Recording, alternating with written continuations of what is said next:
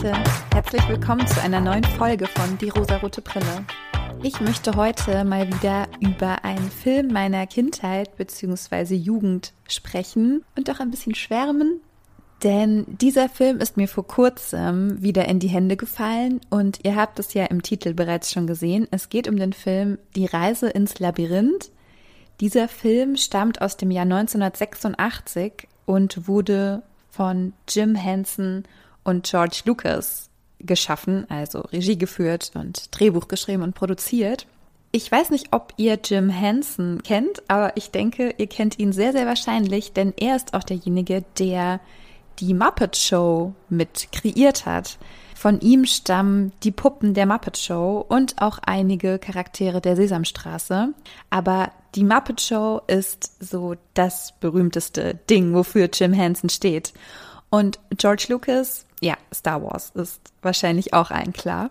Ja, 1986 ist dieser Film in die deutschen Kinos gekommen. Ich war zu dem Zeitpunkt noch nicht auf der Welt, aber das ist so ein Film, der irgendwann am frühen Abend oder nachmittags am Wochenende auf Kabel 1 lief. Ich weiß nicht, ob ihr euch da irgendwie dran erinnern könnt. Aber daher kenne ich den Film und immer wenn er kam, habe ich ihn geschaut und ich fand den immer ganz, ganz, ganz toll. Ich habe ihn mir jetzt nochmal angeschaut und hatte jetzt so eine ganz andere Sicht darauf, also so eine ganz erwachsene Sicht, die gar nicht mehr so dem entspricht, wie ich mich als junges Mädchen gefühlt habe. Aber wir wollen ja hier über feministische Themen sprechen, deswegen bin ich auch mit einem feministischen Ansatz rangegangen und möchte euch gerne die Ergebnisse präsentieren. Worum geht es denn in diesem Film? Unsere Protagonistin ist Sarah, beziehungsweise in der deutschen Synchronisation wurde sie auch wirklich immer Sarah ausgesprochen. Und Sarah ist 15 und sie ist immer so ein bisschen in ihrer eigenen Fantasiewelt. Es gibt einen Roman, den sie liest und aus dem sie sehr viele Zitate vorträgt und das einstudiert, in diese Rolle der Protagonistin des Romans zu schlüpfen.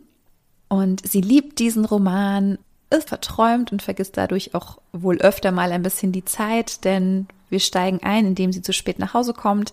Ihre Eltern haben sie darum gebeten, auf ihren kleinen Bruder aufzupassen. Sie verspätet sich und sie ist grundsätzlich gefrustet davon, immer auf ihren kleinen Bruder aufpassen zu müssen. Sie sagt auch selbst, dass sie ihren kleinen Bruder hasst, da sie eben oft die Verantwortung für ihn übernehmen muss und er noch sehr, sehr klein ist und quengelt und nörgelt und weint und sie hasst ihn, sie wünscht ihn weg. Sie bereut es, dass er ihr Bruder ist, also sie ist sehr, sehr ablehnend und abwertend ihm gegenüber. Ich kann mir vorstellen, dass es vielleicht so ein bisschen daher rührt, dass dieses kleine Kind schon sehr stark bevorzugt wird, da Sarah eben schon selbstständig und größer ist und zum größten Teil für sich selbst sorgen kann, aber er nicht. Das heißt, er bekommt mehr Aufmerksamkeit und sie ist zu Recht eifersüchtig. Und sie muss wohl auch sehr oft als Babysitterin herhalten. Also wenn ihre Eltern beschließen, auszugehen, Zeit für sich als Paar zu haben, dann ist sie diejenige, die die Babysitterin ist.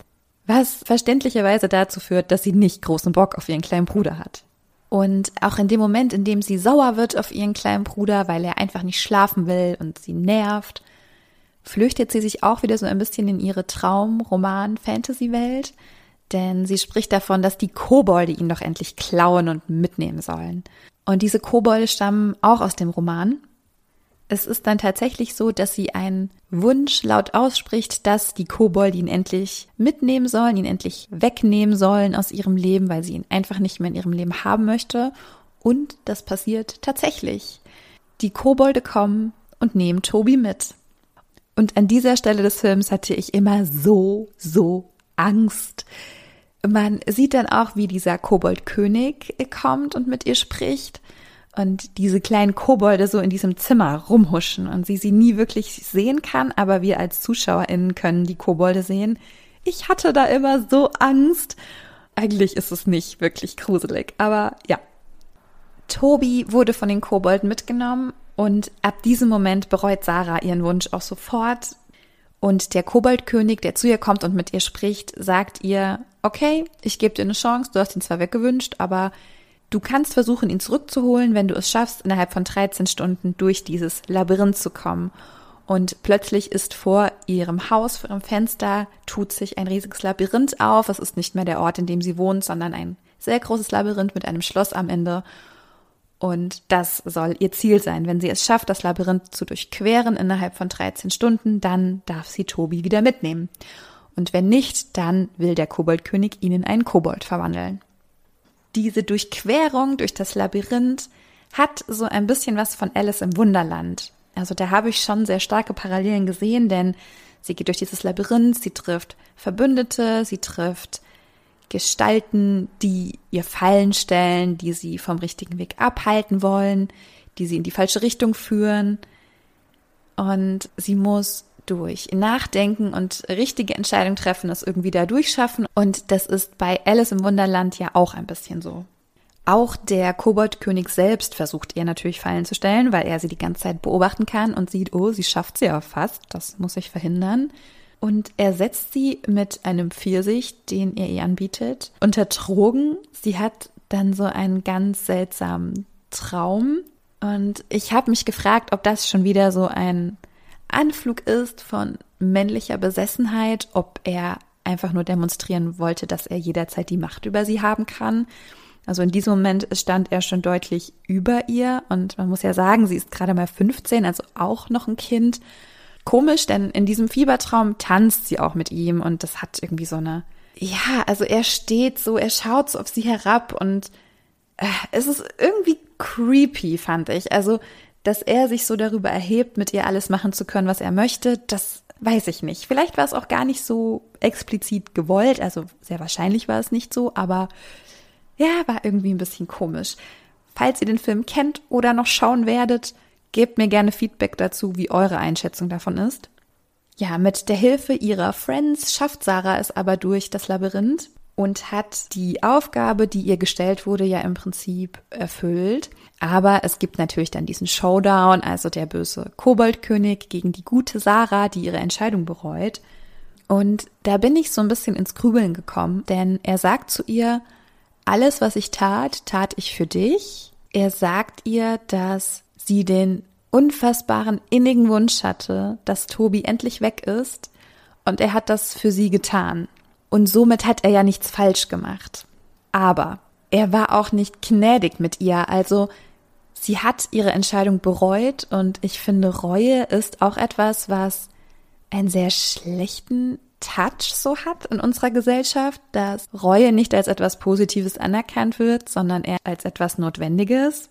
Und Sarah schafft es dann auch, sich von dem Koboldkönig zu lösen, indem sie aus ihrem Buch zitiert, nämlich Du hast keine Macht über mich.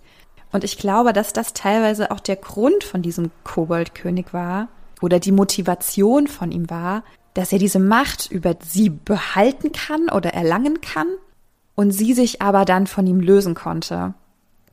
Also ich habe wirklich ein bisschen nach diesem krassen feministischen Breakout gesucht, aber zum einen gab es ja dieses Labyrinth und ich finde, ein Labyrinth steht ja schon sehr für ja, so welcher Weg ist der richtige? Schlage ich den richtigen oder den falschen Weg ein? Kann es mich ins Gute oder ins Schlechte führen? Es steht auch so ein bisschen für Scheideweg. Komme ich ans Ziel oder wo will ich hin? Wo kann ich hin? Man könnte das schon gut mit der Pubertät vergleichen, in der Sarah ja gerade steckt. Also sie ist gerade am Scheideweg von einem Kind zu einer Erwachsenen. Man könnte auch diese ganze Geschichte so sehen, dass sie nie wirklich stattgefunden hat ja alle Figuren, die ihr begegnet sind, aus diesem Roman stammen, den sie liebt und auswendig lernt. Und diese Fantasiewelt herausgestellt in die reale Welt, in ein reales Abenteuer, wie wir es als ZuschauerInnen ja mitbekommen, hatte für mich auch etwas von, ich wachse da heraus, bin aber immer noch Teil von dieser kindlichen Träumerei, aber kann eben auch selbstbewusst Entscheidungen treffen und für meine Fehler gerade stehen und meinen Bruder wiederholen, weil, dass ich ihn weggewünscht habe, das war ein Fehler und ich kann das jetzt selbst wieder gerade biegen, ohne fremde Hilfe. Und das war dann für mich symbolisch schon wieder sehr, sehr schön. Ich hoffe, dass ich da jetzt nicht zu viel hineininterpretieren wollte oder hineininterpretiert habe. Denn klar, explizit feministische Themen werden in diesem Film nicht behandelt. Wir haben eine weibliche Protagonistin, aber damit war es das im Prinzip schon. Aber für mich hat das symbolisch dann schon etwas von, ich bin in einem schwierigen Zeitpunkt meines Lebens, ich muss ein schwieriges Labyrinth durchqueren, um etwas wieder gut zu machen, was ich selbst heraufbeschworen habe. Und die Filme meiner Kindheit, die kann ich einfach nicht super scheiße finden.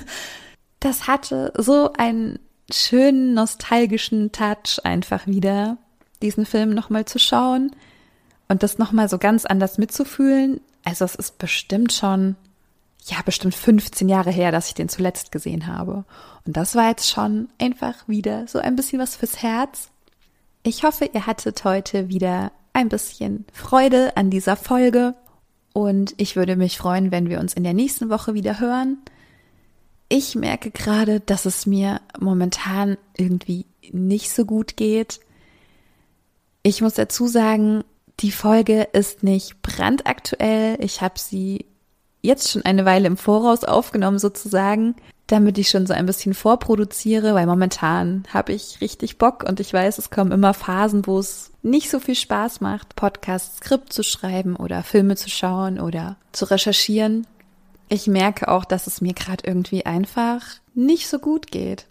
Aber das ist auch okay. Es ist okay und ja, wer weiß, vielleicht geht es mir jetzt, wenn ihr diese Folge hört, auch schon wieder etwas besser. Ich freue mich nach wie vor über Vorschläge, Feedback, alles, alles schickt mir gerne alles Mögliche zu. Ich habe noch viel auf meiner Liste. Die liebe Heike hat mir sehr viele Aufträge gegeben und sie stehen alle in meiner Liste. Das verspreche ich dir. Das wird irgendwann kommen. Irgendwann, irgendwann. Du warst schon so geduldig und du hast immer weiter Geduld mit mir und dafür wollte ich dir einfach nochmal Danke sagen. Danke an alle, die mich hören. Ich freue mich wirklich über jeden Klick und jeden Stream und jeden Download und ich wünsche euch eine tolle Zeit, eine tolle Woche. Bis zum nächsten Mal, ihr Lieben. Ciao.